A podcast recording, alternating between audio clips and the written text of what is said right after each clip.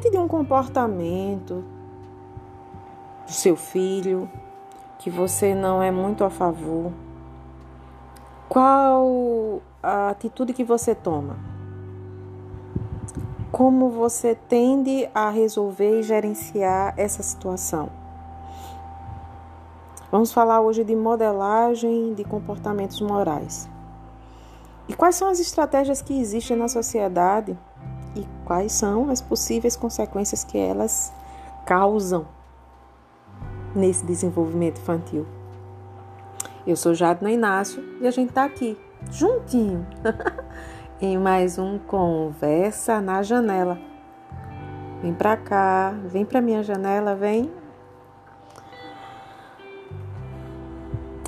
É... Formação de hábitos e atitudes que levam à aquisição de valores, é, ensinamentos e exortações são muito usados, bem como também as conhecidas punições. A eficácia e os efeitos de diferentes estratégias também são bastante variadas, né? No curto e longo prazo. Depende do que você está querendo estabelecer. Quando se quer uma algo duradouro, a gente investe mais tempo, não é isso? A gente quer algo curto, passageiro, não precisa de tanto investimento assim. Mas eu acho que em relação à criação de filhos, principalmente, e na educação de crianças, a gente sempre precisa investir muito e o que for necessário, não é mesmo? Uh, eu vou falar para vocês de três tipos de intervenções, né?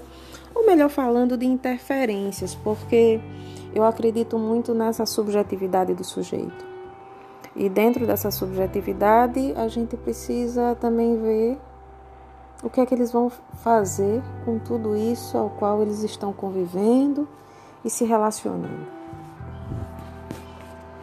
Então, eu vou passar para vocês três tipos, né? A gente vai conversar aqui, vai refletir sobre três tipos de interferências mais usadas por pais e adultos, né, que são responsáveis pelas crianças.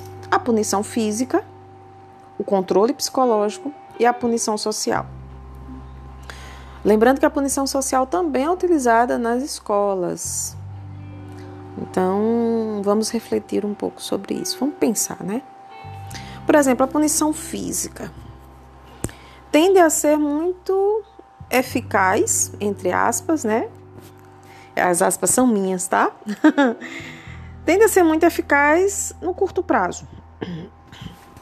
Porque é, impede a criança de fazer algo fisicamente ou a pune pelo que já fez.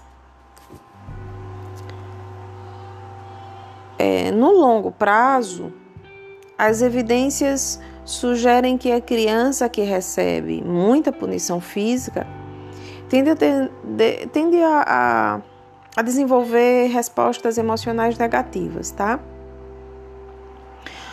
Porque o valor moral que a punição ensina é a lei do mais forte. O mais forte tem razão. Embora nem todas as crianças punidas fisicamente se tornem adultos violentos, é, o risco que se corre né, diante de tudo isso, principalmente associado a fatores como desigualdade social, temperamento, né, predisposição. É, o, a gente percebe que esse tipo de punição, ele adotada, né, não compensa, né? Porque pode provocar algo futuramente que você não tenha controle. Outra coisa também em relação à punição física é que, por exemplo, a oscilação dos pais, principalmente falando dos pais. Quando eu estou bem, essa atitude do meu filho é, é, é perdoável. Não tem problema. Quebrou um vaso da casa, não tem problema. A gente comprar outro, meu filho, estamos bem. Quando emocionalmente esse pai, o responsável, essa mãe, né, esse adulto responsável, pelo menos deveria ser, quando ele não está bem, quebrou o vaso. Seu infeliz, seu filho dessa, daquela, daquele daquela outra. E espanca a criança. Ou seja, a punição está muito mais alinhada ao seu temperamento, ao momento que você se encontra emocionalmente, as suas inconstâncias emocionais, e ao momento de raiva que você está e aquilo só veio a aumentar. Então, nessa relação de mais forte, que o mais forte tem razão, você encontra uma razão de punir fisicamente aquela criança.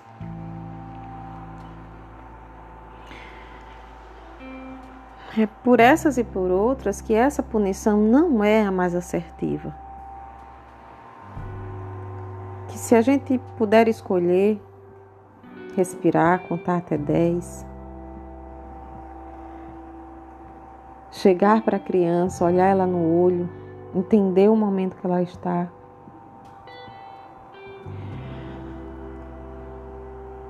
Talvez, eu acho que na maioria das vezes, a escolha nunca vai ser essa punição física. Mas ela existe, né? E marcou uma geração. A gente escuta assim: Ah, eu apanhei, nem por isso sou ladrão. Pelo contrário, foi o que me fez ser o que eu sou hoje. Quem nunca falou? É. Talvez você fale isso pelo que você mostra para a sociedade quem você é.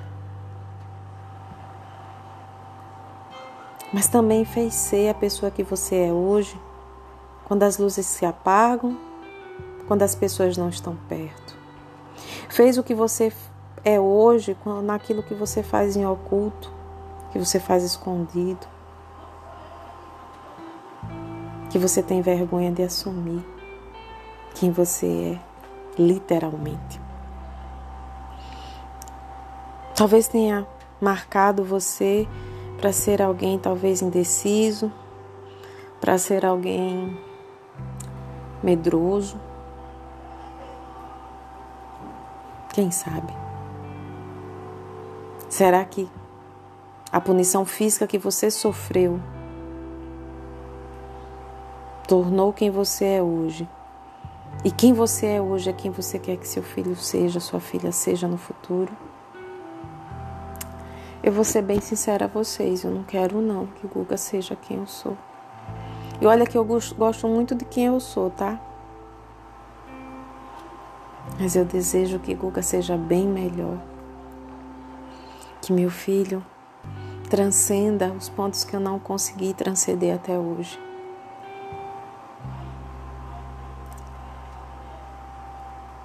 Então, talvez a punição física realmente não seja melhor, né? Mas tá aqui. É uma das interferências. Outro é o controle psicológico.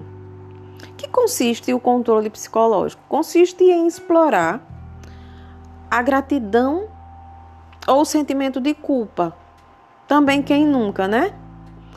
Para induzir o quê? Para induzir ou controlar, tá? Pode ser um instrumento de controle. Induzir ou controlar o comportamento. Conhecido também como chantagem emocional. Também muito utilizado por pais instáveis emocionalmente, tá? As técnicas são variadas, tá? Mas os efeitos tendem a ser mais negativos do que positivos e afetam a, o, o desempenho né, acadêmico, a criatividade, o ajustamento social da, das crianças.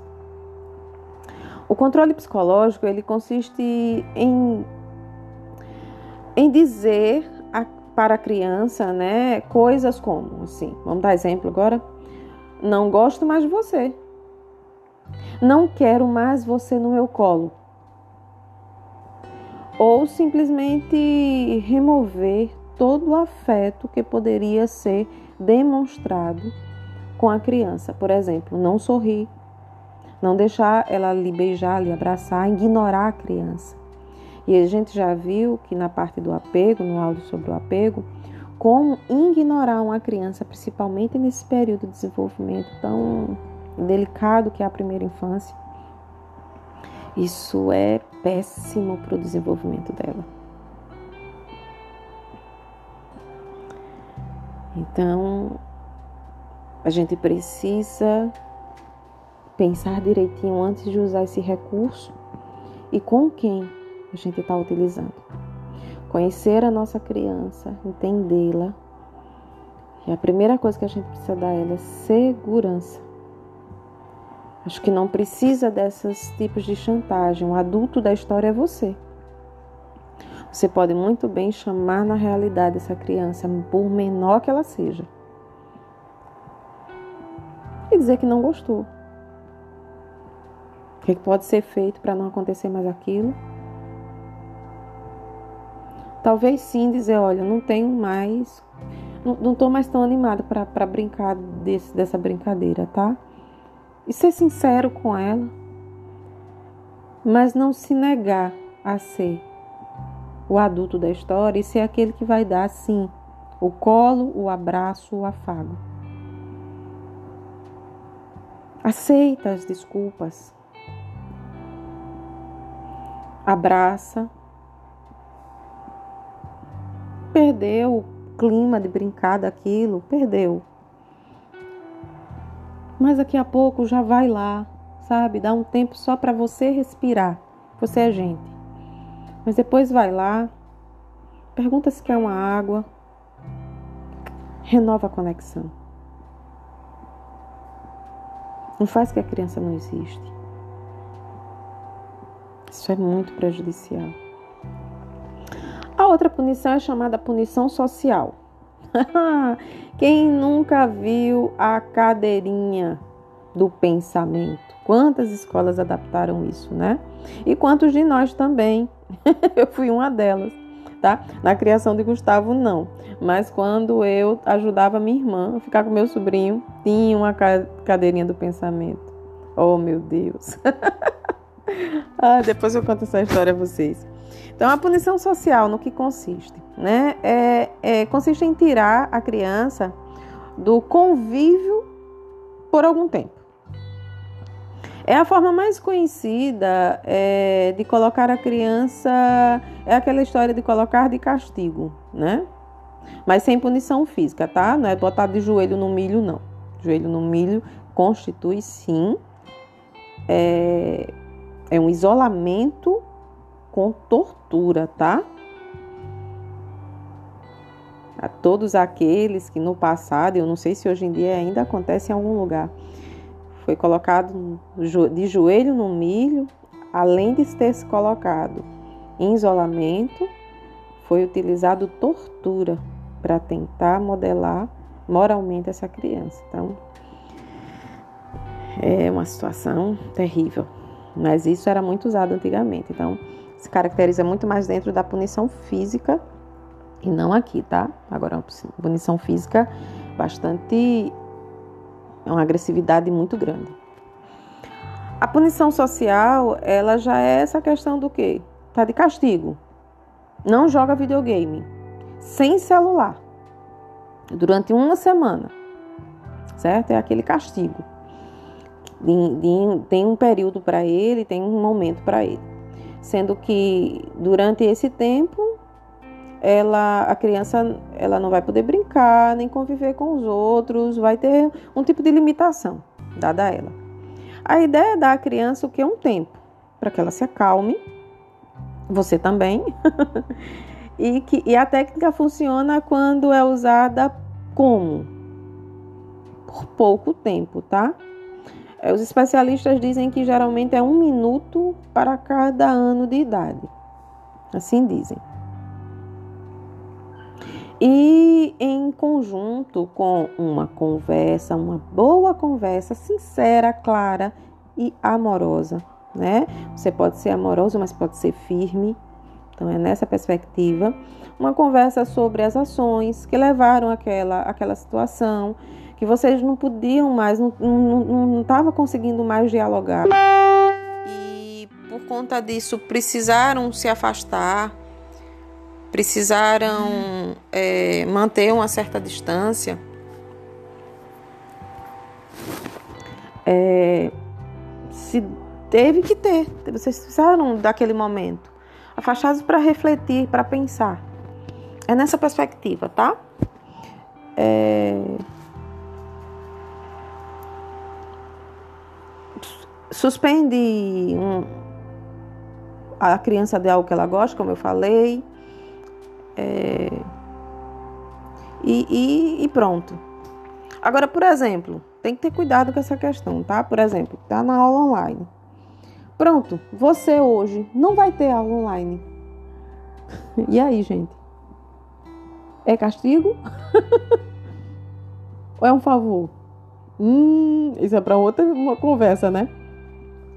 Mas tem que pensar, certo? Então, mais de vias de regra, o, a punição social é essa: é se dar uma distância para se acalmar, para se pensar sobre o assunto, mas sempre trazendo para uma conversa, para um alinhamento e para tentar é, que a partir dessa experiência a relação de vocês saia melhor e que a criança entenda que não é legal aquilo ali e que por isso, para que a convivência se torne melhor, eles, eles vão. Ele vai tentar agir de outra maneira diante de uma situação semelhante. É mais ou menos por aí. Que não vai ser aprendida e apreendida numa única situação, mas que diante de várias vivências e convivências, essa modelagem acontece. A proposta da punição social é essa, certo?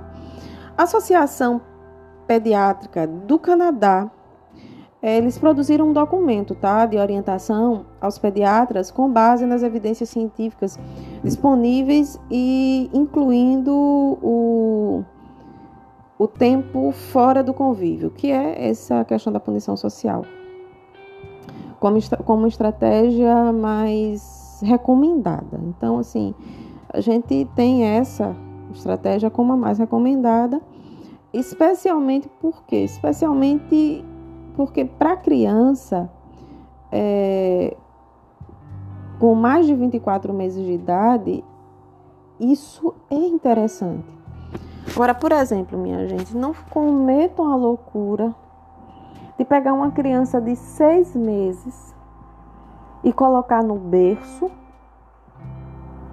porque ela gritou porque ela mordeu seu peito.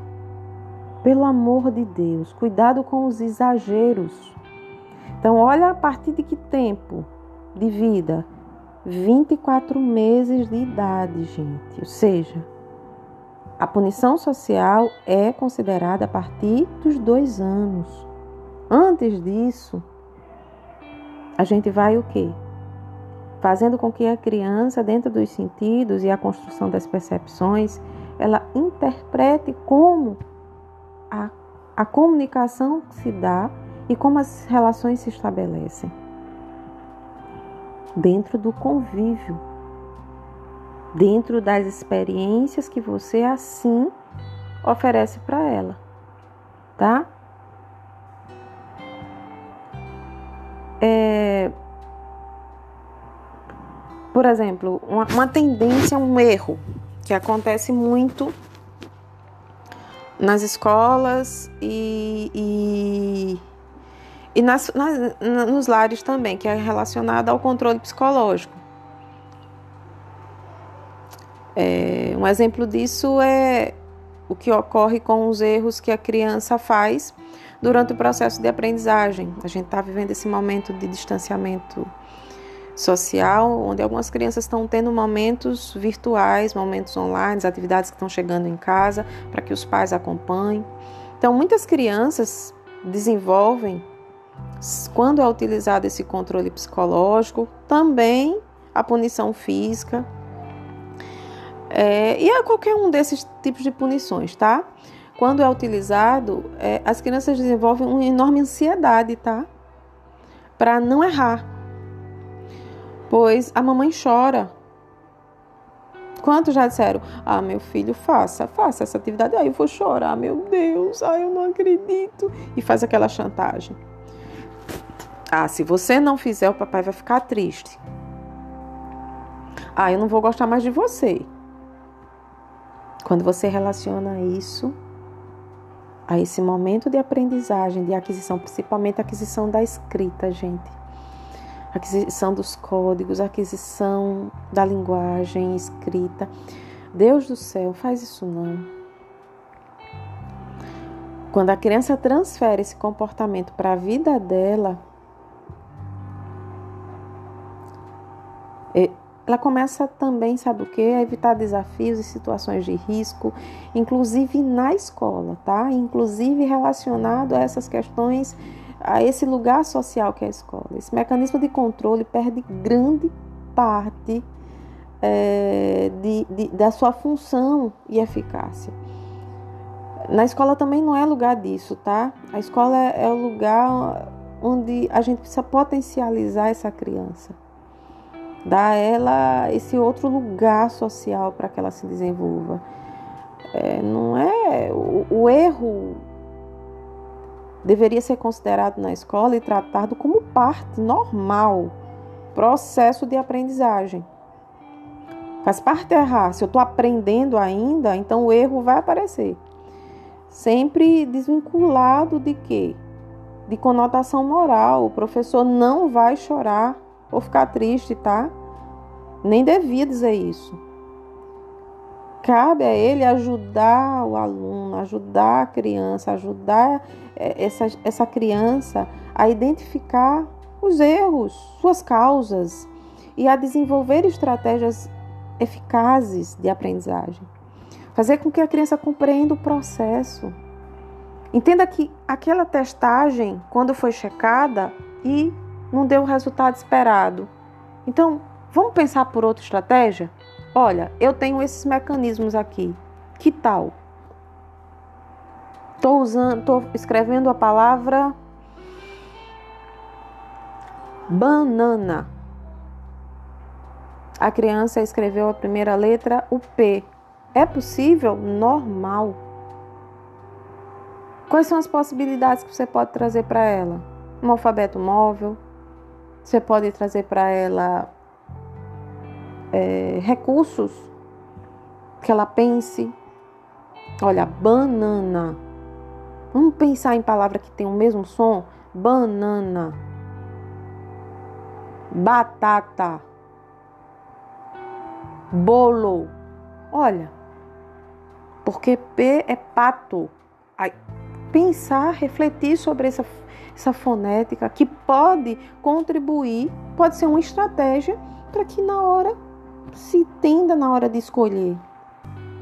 Pensar em brincadeiras que favoreçam, no caso daqueles que estão no processo de alfabetização. E as crianças menores, né, de 5 anos para baixo, por exemplo, eu pedi para que a criança fosse por cima e ela foi por baixo. Tem problema. Cita, foi, você foi por baixo, por baixo da cadeira. A gente queria por cima. Por que não fazer talvez o circuito junto com a criança? Fazer com que ela entenda os conceitos, os processos. Encaixar. Ela encaixa a forma da estrela no lugar dos. Tentando encaixar onde era um círculo. Por que não? Dá à criança várias estratégias para que ela entenda, entenda que um encaixe são figuras semelhantes. Então, são todas situações de aprendizagem que a gente precisa favorecer a criança. Não confundam. é, aprendizagem como modelagem moral, tá?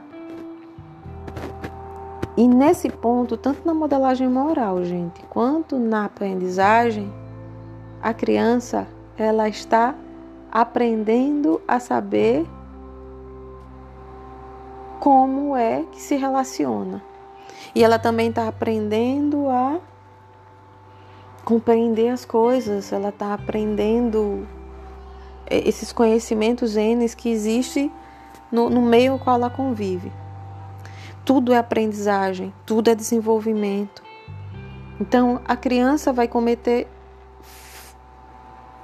comportamentos que não são talvez adequados a certos lugares, a um determinado momento vão, porque o momento de desenvolvimento dela não lhe dá tantas referências para que ela se comporte de outro jeito.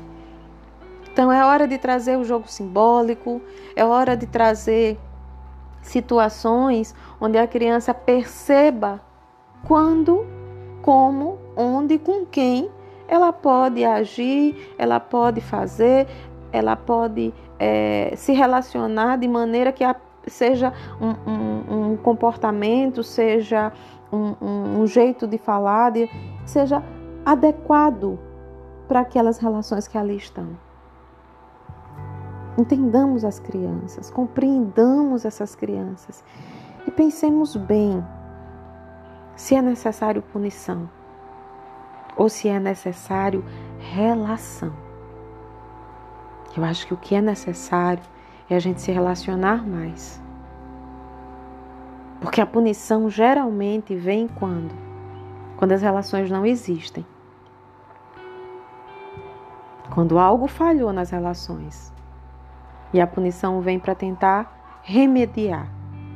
As relações não. Tem coisas que às vezes um ingrediente novo que você coloca hum, desandou aqui, mas espera aí. Para tudo. Vamos ver como é que dá para salvar a receita. Vamos ver como é que dá para reorganizar. Ui, botei muito produto para passar na casa. E agora? Como é que eu posso rever essa situação?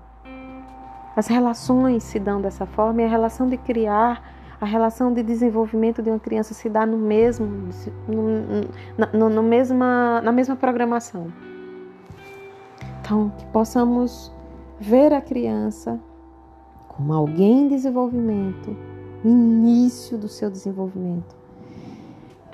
E que a gente possa dar espaço para as relações, que precisam às vezes ser redirecionadas.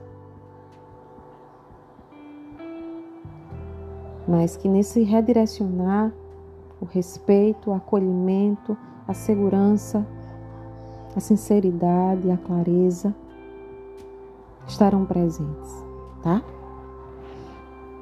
Ficamos por aqui. Essa foi a nossa conversa de hoje e até a próxima. Deus abençoe.